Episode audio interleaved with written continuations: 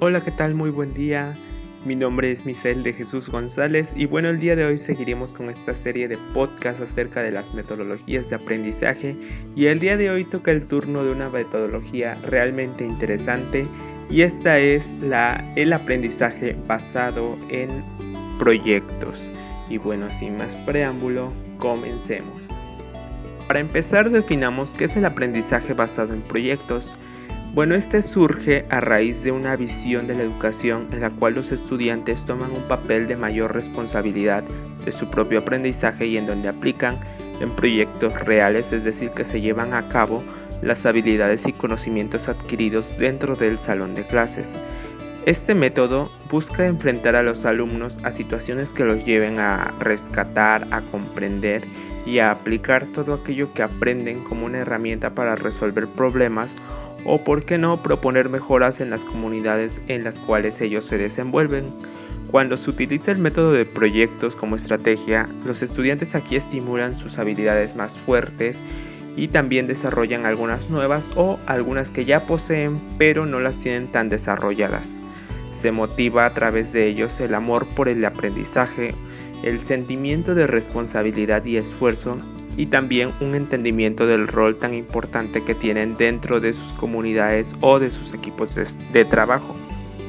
Los estudiantes buscan soluciones a problemas no triviales al, no sé, por ejemplo, al hacer preguntas, al debatir ideas, al hacer predicciones, diseñar planes o experimentos, recolectar y analizar datos, establecer sus propias conclusiones y también crear nuevos argumentos, nuevos puntos de vista de manera personal, es decir, de cada alumno.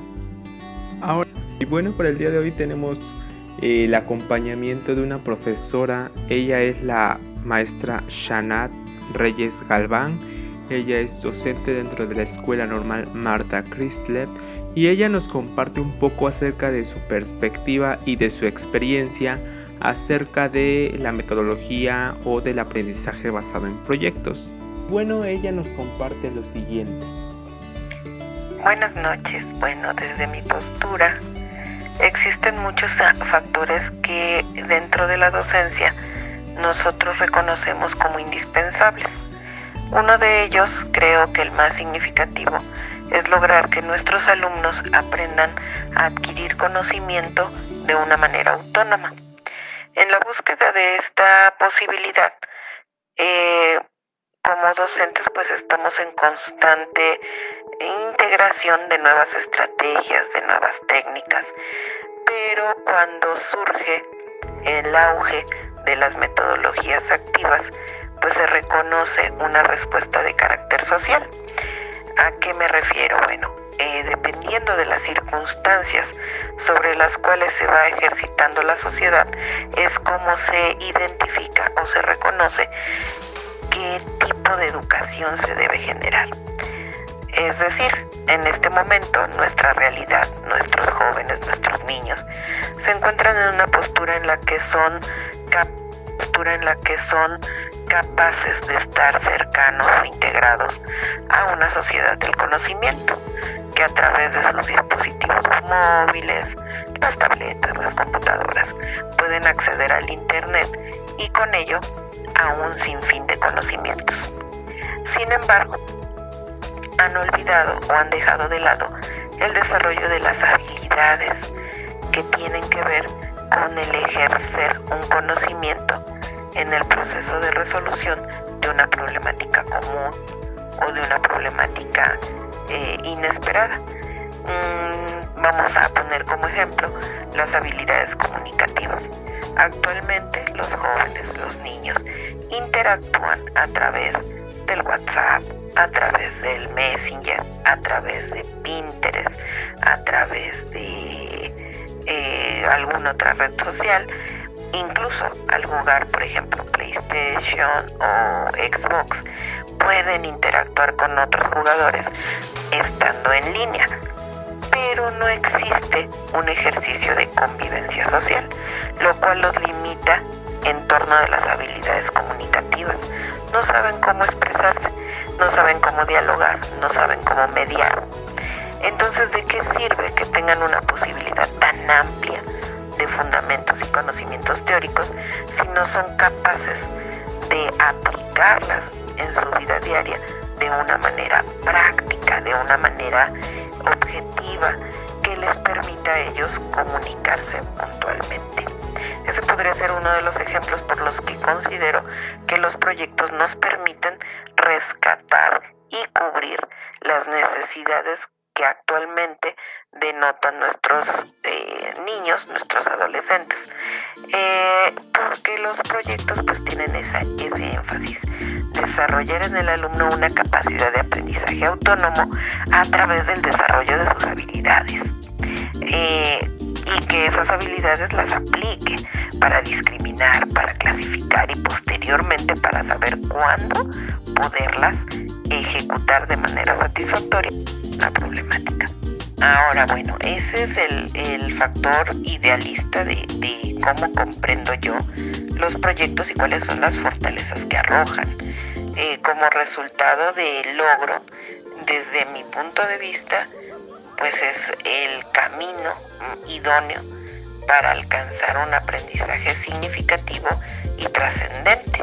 Es decir, que no se va a olvidar porque tiene una significatividad para nuestra vida cotidiana y trascendente, pues porque lo puedo aplicar en cualquier circunstancia o momento posteriormente. Eh, sin embargo, bueno, ¿qué implicaciones lleva? En, en primer lugar, considero que una de las implicaciones más relevantes es el cambio de actitud y perspectiva del docente. Durante muchos años hemos interpretado el docente es esa figura que, que promueve y que arroja conocimiento al estudiante. Actualmente sabemos que el docente no es esa su función, sobre todo cuando hablamos de metodología por proyecto. Con gran éxito se ha reconocido que el docente debe de ser aquel mediador que permita delimitar, objetivizar, replantear, centrar la visión en el proceso del desarrollo de un proyecto. Pero no somos fuente de información ni guía complementaria o autónoma o única de, de logro de un aprendizaje. Es el joven, el niño, quien a través de diferentes propuestas de acción logra descubrir el aprendizaje. Supongamos que eh, nuestros niños están siendo enfrentados a una práctica social del lenguaje, como por ejemplo eh, los trípticos. ¿De qué serviría que nosotros como docentes llegáramos y te explicáramos de manera expositiva qué es un tríptico, cuáles son sus partes, y tú lo anotarás en tu libreta y nada más. Perdería significatividad.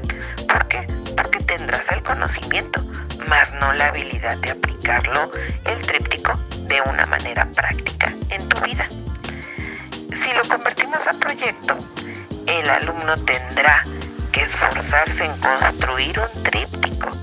¿A partir de qué? a partir de una problematización, un eje rector que permitirá reflexionar en torno de por qué, para qué y cómo elaborar un tríptico.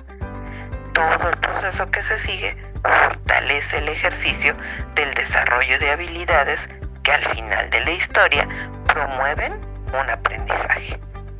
Ahora bien, eh, una vez que estamos aplicando ya los proyectos dentro de la educación, me atrevo a confirmar o a fundamentar que la perspectiva del docente, hablando desde el punto de vista eh, de diseño didáctico, en muchas de las ocasiones se queda muy limitado cuando observas las reacciones de los niños. Los proyectos te dan una fortaleza muy amplia, que es el permitir que el niño desarrolle los aspectos para los cuales tiene mayor interés o habilidad. Eso te genera una diversidad de criterios muy amplia, donde nos reconocemos con una, eh, una mm, personalidad única en la que tienes capacidades, conocimientos y actitudes tan distintas, pero a la vez tan complementarias. Y nos damos cuenta que como sociedad somos eso, un ejercicio en el que unos complementamos a los otros. Por ejemplo, bueno, ¿qué sería de nosotros si no hubiera campesinos? ¿De dónde obtendríamos nuestros alimentos? ¿Qué pasaría si no hubiera personas que les gusta y son muy responsables en el área de la salud, los médicos? Pues no estaríamos completos, nos faltaría una función indispensable como es la atención médica. Eso, eso de la diversidad de intereses, la diversidad de posturas, la disposición para rescatar habilidades y conocer para lo que tienes mayor aptitud y para cuáles tienes menor aptitud. Eh, se logra única y exclusivamente cuando dejas en libertad a que el alumno experimente, proponga desde su propia perspectiva.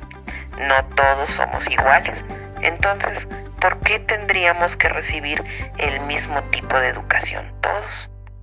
¿Te lo habías preguntado alguna vez? Es correcto que para un conjunto de, por ejemplo, 35 niños, 35 personitas, reciban exactamente la misma clase. Ahí podemos caer a reflexionar en los estilos de aprendizaje. Bueno, no todos aprendemos de la misma forma. También podríamos fundamentarnos un poquito en las inteligencias múltiples no todos tenemos las mismas habilidades y cualidades. Entonces, ¿por qué recibir a través de un discurso docente, un discurso didáctico, pues la capacitación de manera idónea o idéntica? Eh, perdón, el, término sería idéntico. Eh, para todos, cuando somos tan diferentes y tan diversos. Esa es una de las eh, fortalezas que le reconozco en la práctica al, proyecto. Permite la diversidad, la complementación, la identificación de que como sociedad somos tan diversos, pero a la vez tan complementarios y tan indispensables. Ya para finalizar, te podría yo decir que una de las eh, razones por las que en lo personal considero que estas metodologías activas, como pueden ser los proyectos, los casos, la resolución de problemas, el aprendizaje situado, eh, son tan exitosas y tan rescatables, es precisamente porque se vuelven trascendentes. Los jóvenes, los niños, aprenden a aprender de una manera autónoma, en el que identifican claramente posibilidades de aprendizaje sin necesidad de la presencia de un adulto mediador, en este caso el docente. Ya no hay obligación de insistirles en que, a ver, estudie este tema, ahora este otro, ahora este otro más. porque hablar de temas cuando podemos hablar de intereses y situaciones de la vida cotidiana que se resuelven a través de diferentes aspectos? Eh, la, finalidad principal de, en mi caso, trabajar proyectos es porque con ellos me siento satisfecha de saber que a pesar de la función de un docente o sin la función de un docente, los jóvenes pueden identificar un mecanismo de aprendizaje y cómo ir adelantando o ir avanzando a su ritmo en torno a sus centros de interés. Ya no tendríamos por qué existir la presión docente en torno de un aprendizaje concreto, porque ustedes aprendieron a través de los proyectos que pueden alcanzar todo lo que se propongan. Simplemente a partir de un cuestionamiento o una problemática surge todo un conjunto de actividades que te va a permitir argumentar, reflexionar, comparar, discriminar y finalmente pues concluir en qué es lo que aprendimos a través de este proceso. Bueno, de antemano le agradecemos a la, a la profesora que nos haya abierto esta oportunidad a, conocer la perspectiva de un docente que ha trabajado con esta metodología, que le ha resultado y que sobre todo la ha aplicado dentro del aula y ve, ha visto resultados positivos dentro de los alumnos. Es por ello que damos por concluido con el podcast del día de hoy, agradeciendo como siempre la atención prestada a todos ustedes. Muchísimas gracias.